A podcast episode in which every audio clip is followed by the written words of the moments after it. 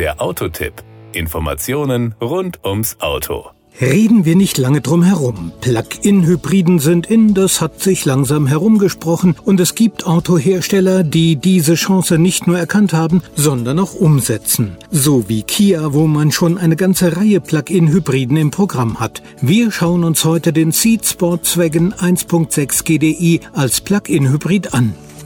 Power und Drive der Seat Sportswagen Plug-in Hybrid hat eine Gesamtleistung von 141 PS. Diese ergibt sich aus dem 1,6 Liter Benzin Direkteinspritzer mit 105 PS und einem 60,5 PS starken Elektromotor. Geschaltet wird mit einem 6-Stufen Doppelkupplungsgetriebe. Der Kombi beschleunigt in 10,8 Sekunden auf Tempo 100, die Spitze wird bei 195 kmh erreicht. Selbst im reinen Elektrobetrieb schafft der Seat Sportswagen 120 kmh und kommt bis zu 60 Kilometer weit rein elektrisch. Somit kann man in Ortschaften und auch auf der Landstraße problemlos rein elektrisch fahren. Etwas schwieriger ist es, den Verbrauch zu benennen, da der sich je nach Reifengröße ändert. Die Ausführungen mit 16 Zoll Rädern kommen im kombinierten Verbrauch pro 100 Kilometer mit 1,1 Liter Benzin und 9,3 Kilowattstunden Strom aus. Der 8,9 Kilowatt Akku lässt sich an einer 240 Volt Ladestation mit 3,3 Kilowattstunden in zwei Dreiviertelstunden von 0 auf 100 Prozent aufladen. Mit dem serienmäßigen Ladekabel, das in einem Ablagefach im Gepäckraumboden griffbereit deponiert ist, kann der Akku auch an einer Haushaltssteckdose geladen werden. Die Kosten.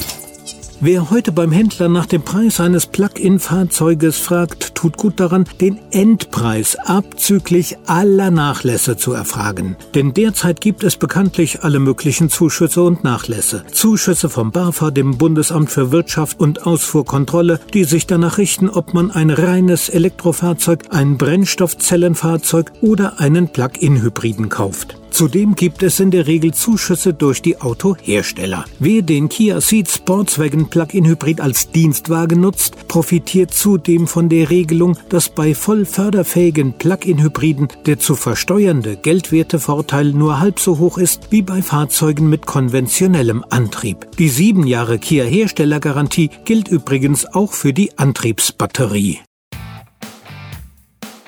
Das war der Autotipp. Informationen rund ums Auto.